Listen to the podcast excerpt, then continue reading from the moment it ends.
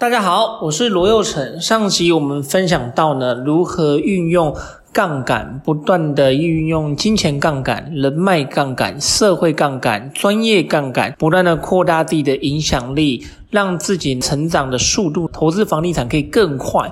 那我自从上一集我们讲出书的一个、呃、分享的一个故事之后呢，那我出书之后呢，变化的世界非常大。当时其实我刚开始出书的时候蛮不习惯，很多的新闻来采访之后呢，开始邀约第一个节目是上大学生了没？那个时候非常的紧张，分享自己就是买房第一间房的一些看法跟一些心路历程。但是其实后面带来给我一些呃意想不到的事情是，没想到哇，原来网络上我的开始我一些朋友就传说呃有人在说你炒房啦、靠爸啦，在说你这个冷血啦、这个败类啦什么，网络上很多的谩骂的一个声音，就突然像是雨后春笋般的这样子出来。虽然说那个时候确实媒体报道也是相当的多，后来也上了几个节目这样子，但当时我突然体会到，原来真的有人会因为网络霸凌而自杀，然后我们。想说哇，走在路上会不会怕被人家打？那时候真的，我到现在回头来看是有点想太多了哈。这个就是本身今天不管你是要成为政治人物、成为大明星，或者说你要成为呃运动明星，个或者说这个呃曝光的一些网红的人人物，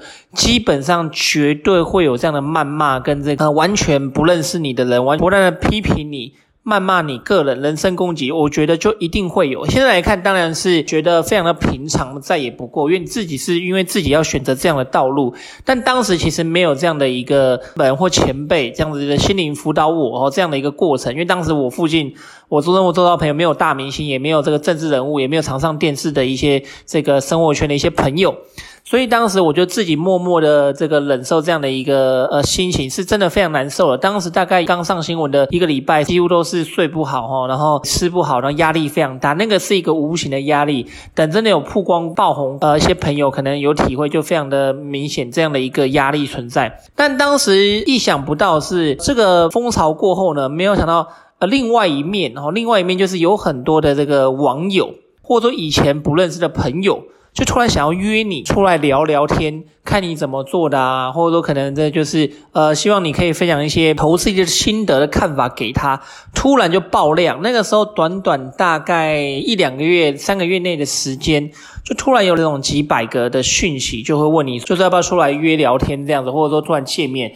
我在二零一五年刚出书那个时候才二十三、二十四岁，所以还不到二十五岁。所以当时我面对各种的邀约，其实只要不要是太怪的，加上我那时候时间也比较多一点，没有现在成立公司之后比较忙，所以我那时候都不要太怪的，我都有去赴约。但是我赴约每一个人的时候，我发觉一件事情，就是我花大量的时间在跟很多不同的人去相处。那大部分人是会约吃饭啊，等等的聊天这样子。那当然各行各业每个人有每个人不同的一个故事跟经验。但是我发觉我没办法把这些人转换为这投资一个计划，或者我们讲白话你，就是转化成真正的现金流。这个就是所谓的你突然曝光之后的人脉的一个突然爆量的连连接。但是这样的一个人那么的多哈，那么多了，每个月都有大概有上百个讯息。但是蛮多是当时我没有做一个筛选的一个动作。简单来讲，就是太多人想要找你了。那你如果每个都去赴约的话，你很多正事也不用做了。呃，很多人呢，基本上有些问问的，你可能每个都要回的话，基本上你光回讯息，基本上都回不完了。我当时有这样的体悟，所以我现在回过头来看。我当时在出租之前，如果我想的更仔细的话呢，我应该会选择怎么样去包装一个投资计划，或做一个投资的一个书哈。那本身我再去见面的时候呢，去推我有 A 方案、B 方案、C 方案，那这个人比较适合什么方案去配合我的一个人脉连接。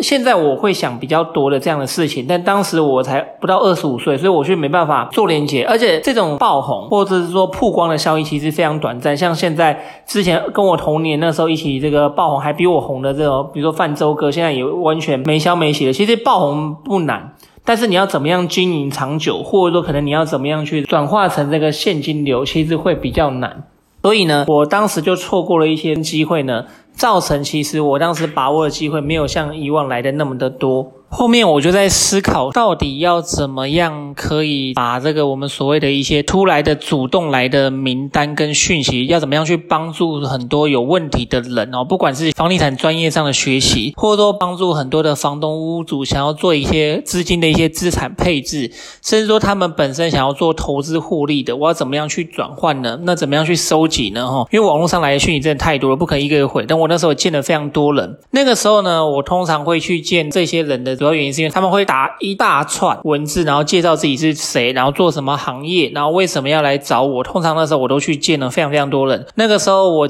短时间见了大概有大概有一百人以上，但是没有一个真的人脉连接到现在还有在持续联络，真的比较少。那或者说有这有效转换的，所以那个时候我在想说，是不是要学着这个之前有些前辈的一些做法。来开课程，来收集名单，或者说来借由课程实质上的一个教学的意义呢，来培养呃长期的信任感的关系。所以我那时候在二零一五、二零一六年的时候呢，开始有办一些免费的一些分享会，哦，那都是免费。这原本我一聚集就有一些粉丝，然后所以我通常只要一招募，因为我没有在开这种分享会或这种说明会，或者说这种传授我的一些房地产知识跟一些这个技术，所以我只要一办的时候就有一些免费这个原本就有出书的流。量就进来，然后不断的在开始收集去名单。后面呢，我发现如果今天要跟来的这些族群做一个深交的话呢，你必须要办课程。第一个可以做一个筛选的动作，第二个你才有比较多的时间可以做一些聊天，或者说一对一了解他们的一些需求。见面聊会比较快，不然你讯息聊跟电话聊，你这样做太慢，因为没有做筛选族群这个重要要步骤。所以那个时候我第一次呢，基本上就开始去开办课程。我是在这个元智大学哈，包含了一些大同大学的一些这个他们所。所谓的公办的一些课程，但是那时候办的课程跟现在办的课程的内容差异度是非常大的，因为我们那个时候只有一天六小时，而且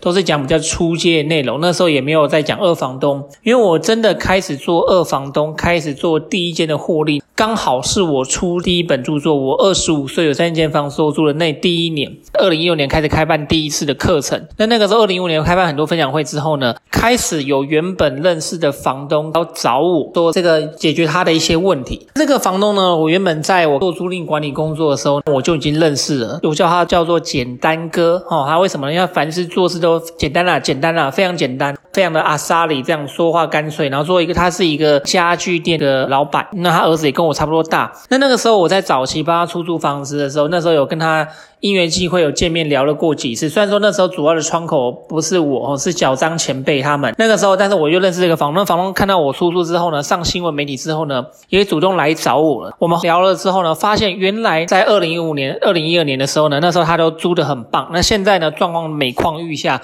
加上他现在越来越忙了，事业越来越多了，那就没什么时间管理，所以他那原本有十二间套房，出租了只有两间，时间是空的。所以这个时候呢，我就。刚好，因为我那时候办了非常多的分享会，我听了一个我的前辈学长说，其实你也可以试着做二房东看看。他就分享一个案例，他说他新竹有三间，有他租了一个透天店面，他没有租，他租上面的二三四楼，一个一一层楼大概有十几平，他租三千，整理完之后转租九千。那个时候分享会知道这样的一个概念之后，如法炮制的套用在这简单哥身上，这个房东身上，就没有想到他竟然也促成合作，价格谈好。时间谈好，那细节谈好，我们花了整整两个月时间。因为我第一次做二房东，在二零一五年的时候去谈了这样的一个 case，最后我以十二间套房租两万四千块，转租之后呢，租到五万块的一个漂亮成绩单，基本上就促成我第一间二房东的案例。那我们下节会针对这个第一个二房东的案例讲说，怎么样去谈这简单哥怎么样去描述这个过程的细节。那出租带来的帮助又是什么？我们下回见。